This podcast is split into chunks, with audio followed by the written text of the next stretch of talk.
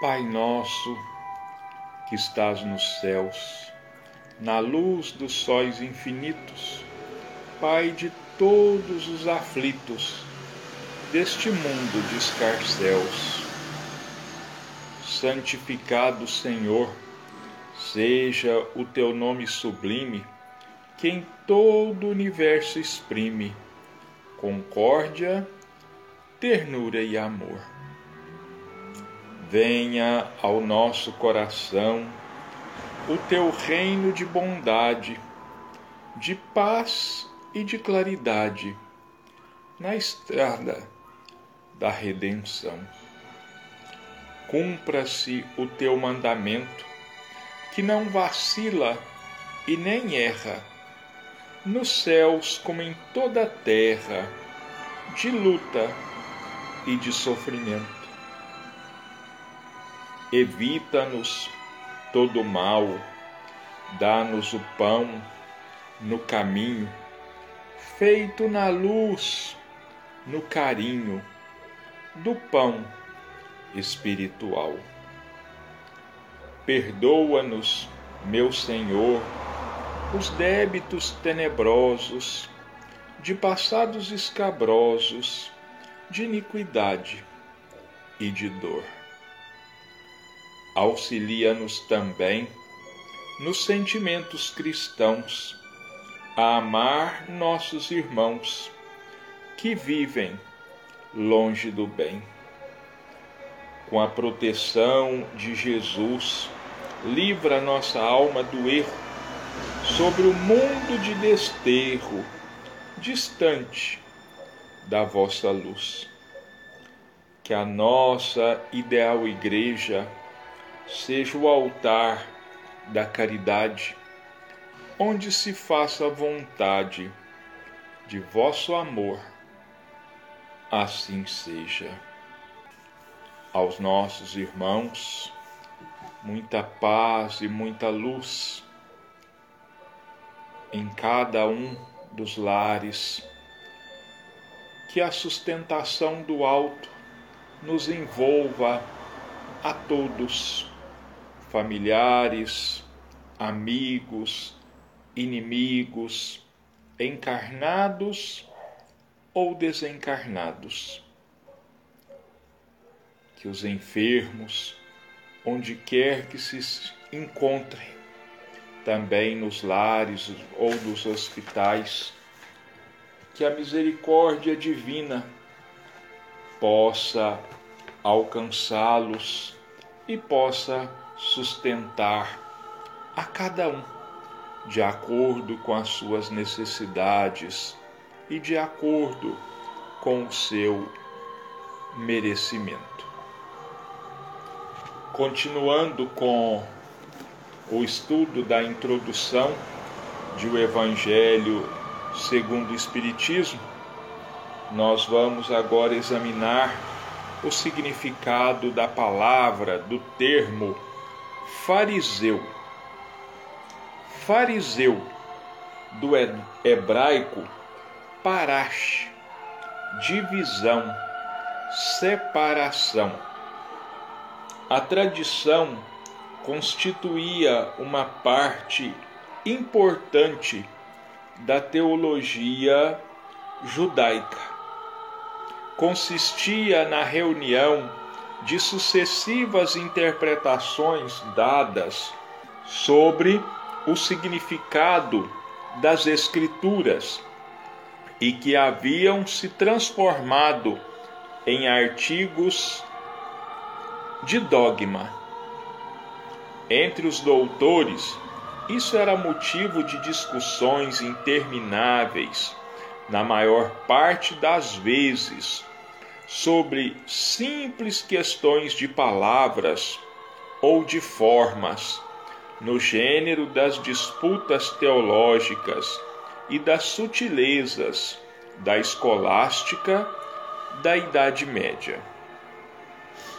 Daí nasceram diferentes seitas que pretendiam, cada uma delas, ser a dona absoluta da verdade. E como quase sempre acontece, se detestavam cordialmente umas às outras. Entre estas seitas, a mais influente era a dos fariseus, que teve por chefe Iléu, doutor judeu nascido na Babilônia, fundador de uma escola célebre, onde ensinava que a fé só era dada pelas Escrituras. Sua origem remonta ao ano 180 ou 200 antes de Cristo. Os fariseus foram perseguidos em diversas épocas, notadamente na época de Hircano, soberano pontífice e rei dos judeus, Aristóbulo e Alexandre, rei da Síria. Entretanto, tendo este último lhes devolvido suas honras e seus bens, os fariseus retomaram o seu poder e o conservaram até a ruína de Jerusalém no ano 70 da era cristã, época em que seu nome desapareceu em consequência da dispersão dos judeus. Os fariseus tinham uma parte ativa nas controvérsias do, religiosas, cumpridores severos das práticas exteriores do culto e das cerimônias, cheios de um zelo ardoroso de proselitismo, inimigos dos inovadores, eles simulavam uma grande severidade de princípios, mas sob as aparências de uma devoção meticulosa escondiam costumes devassos, muito orgulho e, acima de tudo, um desejo excessivo de dominação. A religião para eles era mais um meio de subirem na vida que o objeto de uma fé sincera.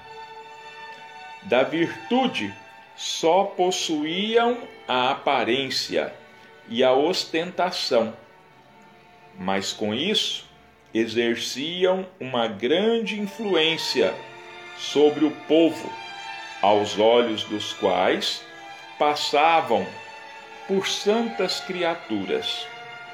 Eis porque eram muito poderosos em Jerusalém. Acreditavam, ou pelo menos diziam acreditar, na providência, na imortalidade da alma, na eternidade das penas e na ressurreição dos mortos. Jesus, que acima de tudo prezava a simplicidade e as qualidades do coração, que preferia na lei o espírito que vivifica, à letra que mata, dedicou-se durante toda a sua missão a desmascarar essa hipocrisia e, em consequência de seu procedimento, fez inimigos obstinados entre os fariseus. Foi por esse motivo que eles se uniram aos príncipes dos sacerdotes para amotinar o povo contra Jesus e fazê-lo morrer.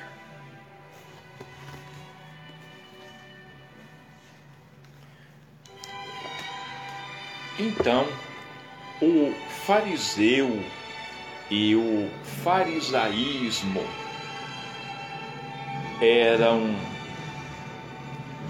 uma das seitas em que se dividiam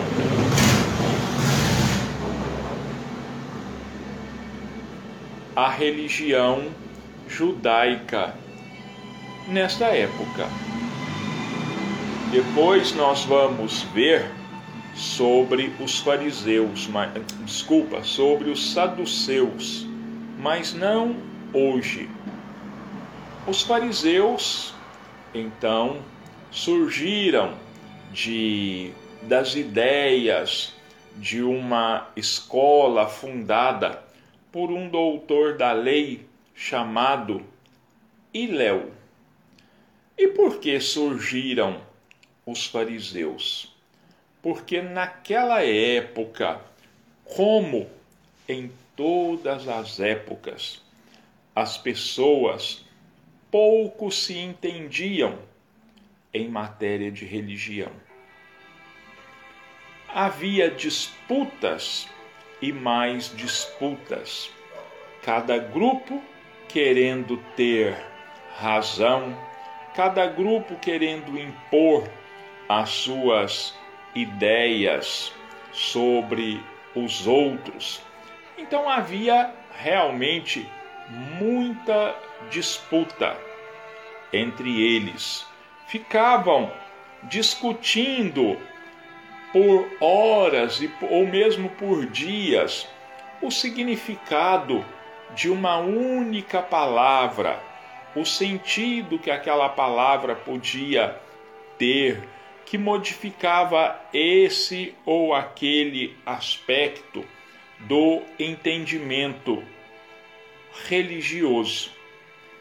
E os fariseus, eles foram perseguidos durante um determinado período da história, mas acabaram por receber de volta a sua riqueza, as suas prerrogativas e passaram a dominar uma parte do cenário religioso à época de Jesus e até um tempo depois, quando Jerusalém foi destruída pelo imperador Vespasiano e seu filho Tito, os fariseus então desapareceram da história.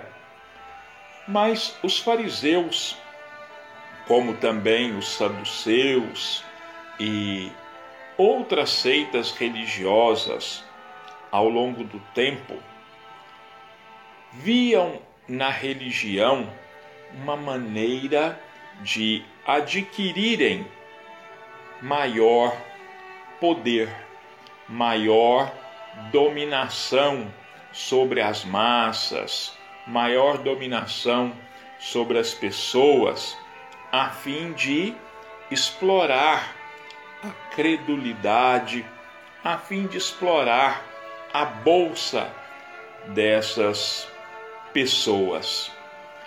E sendo assim, né, eles fingiam ser o que não eram, fingiam ser muito religiosos, fingiam ser muito caridosos, mas na verdade não era assim.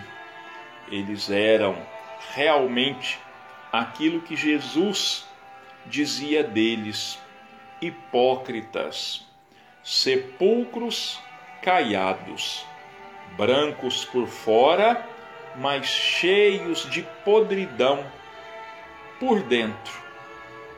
Infelizmente, era assim naquela época, como na grande maioria dos períodos históricos, onde um grande número de pessoas vive da religião e não para a religião. É isso que é, os fariseus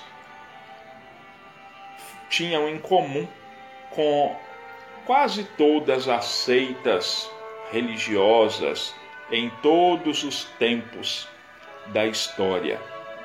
E como Jesus conhecia a hipocrisia deles, como Jesus sabia do fingimento deles que se fingiam de pessoas de bem, e Jesus combatia a hipocrisia, Jesus combatia a mentira, os fariseus então passaram a se unir aos saduceus, aos escribas, para perseguirem Jesus e conseguiram, naquela sexta-feira, que Jesus fosse condenado à morte.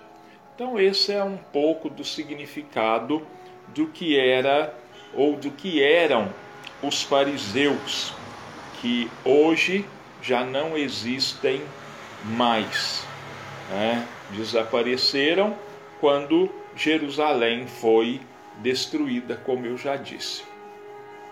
Bom, vamos então passar para o nosso livro, O Céu e o Inferno, capítulo 3, O Céu. Eu vou repetir aqui o último trecho para que a gente possa ter uma contextualização, um ponto de partida. A felicidade está na razão direta do progresso realizado, de sorte que, de dois espíritos, um pode não ser tão feliz quanto o outro, unicamente por não possuir o mesmo adiantamento intelectual e moral, sem que por isso precisem estar, cada um, em um lugar distinto. Dois irmãos. Vamos pensar assim. Dois irmãos vivem juntos, foram educados da mesma maneira e, no entanto, um tem uma visão mais ampla de mundo, tem um conhecimento maior, o um interesse maior em estudar sobre a espiritualidade, em colocar em prática os ensinamentos morais que recebe. O outro, também educado pelo, pelos mesmos métodos, já não se interessa por espiritualidade, já não se interessa em vivenciar a moral, ele se dedica, enquanto um cultiva as coisas do espírito, o outro deixa-se envolver pelas ilusões da matéria. Então é como se um enxergasse e o outro fosse cego do ponto de vista espiritual. E aquele que tem uma vivência maior da espiritualidade, logicamente ele vai ser mais feliz, porque tendo um conhecimento mais amplo, ele vai ter uma vida diferente, mais sóbria, vai procurar o cumprimento dos seus deveres, vai praticar a caridade e isso traz então uma relativa felicidade para ele, enquanto que o outro ainda está mergulhado nas trevas da ilusão. Ainda que juntos podem estar um em trevas, enquanto tudo resplandece para o outro, tal como um cego e um vidente que se dão as mãos. Este percebe a luz da qual não recebe a mínima impressão. Então são como dois cegos caminhando. Um, ah, desculpa, um cego e um vidente caminhando. Um vê plenamente a luz, enxerga tudo. O outro sente que existe a luz, percebe um pouco da claridade, mas ele não se deixa impressionar por ela, ele não desperta o interesse por ela. Sendo a felicidade dos espíritos inerente às suas qualidades, quer dizer, a felicidade faz parte das qualidades aurem-na eles em toda parte em que se encontram, seja a superfície da terra, no meio dos encarnados ou no espaço.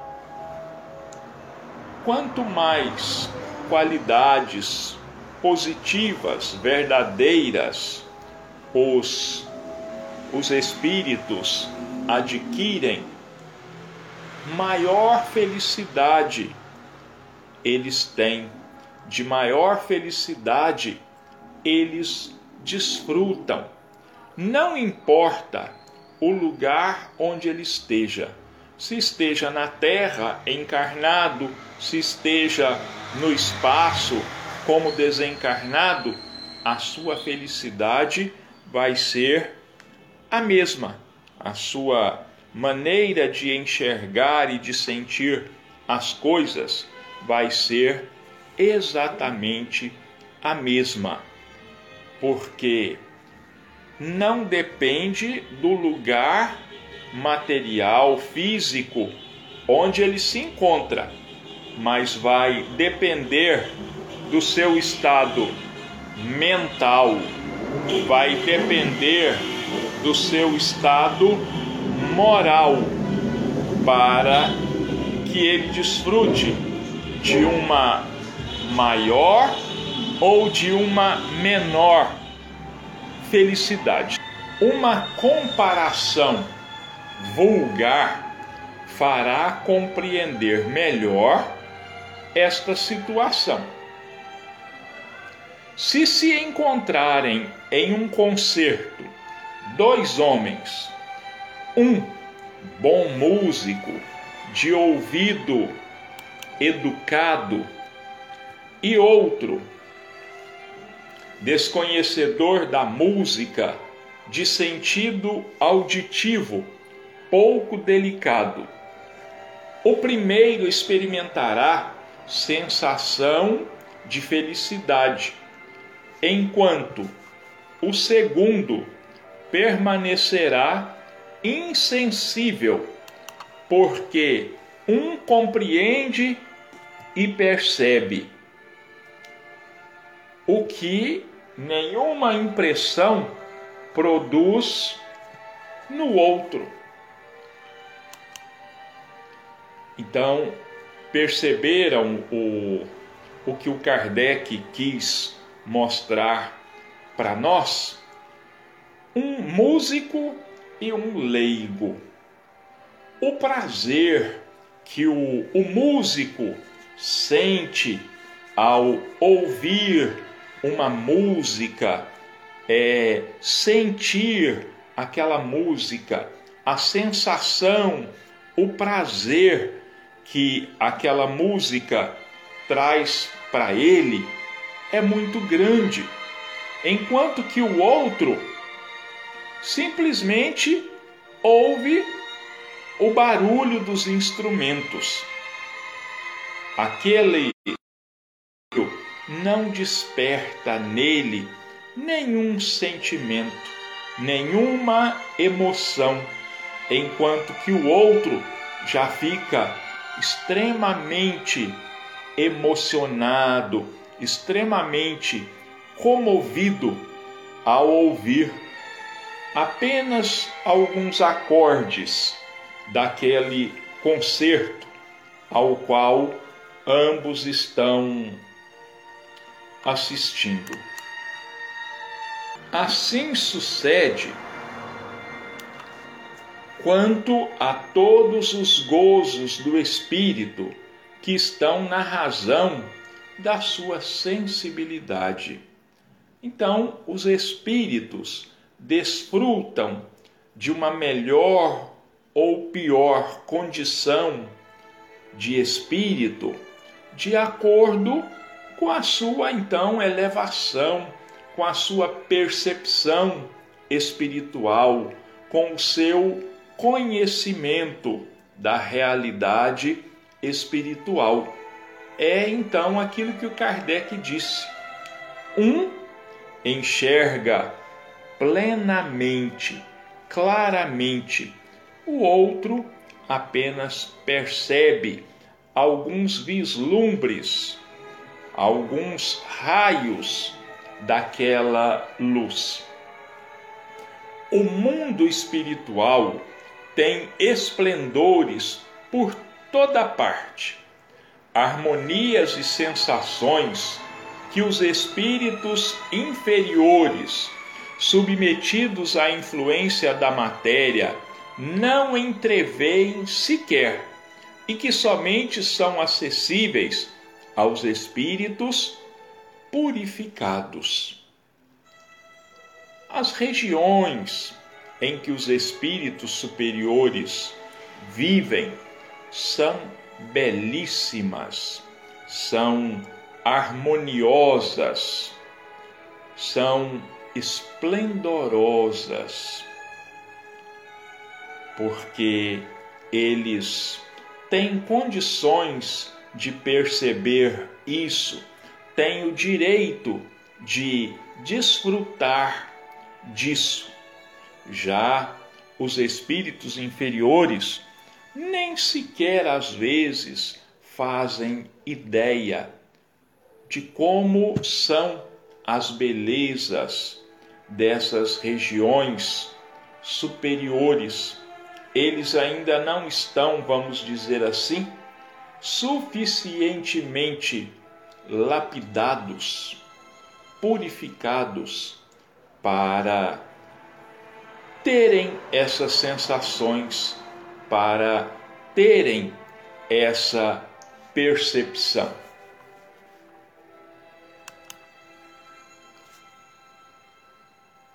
Eu vou parar por aqui, porque o assunto vai mudar um pouquinho. Nós já estamos é, findando o nosso horário mesmo, então nós vamos fazer a nossa prece, que as bênçãos dos céus nos envolvam a todos, amigos, inimigos, familiares, encarnados ou desencarnados, enfermos ou sãos. E assim, agradecidos, nós entregamos as nossas vidas e todas as vidas nas mãos de Deus e de Jesus, para que façam de cada um de nós instrumentos de paz, de luz e de amor. E que assim seja.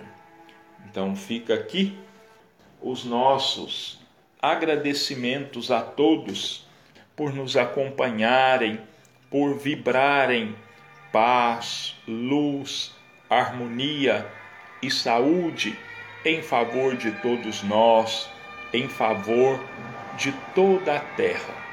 Que Deus e Jesus nos amparem nos sustentem a todos, hoje e sempre, e que assim seja.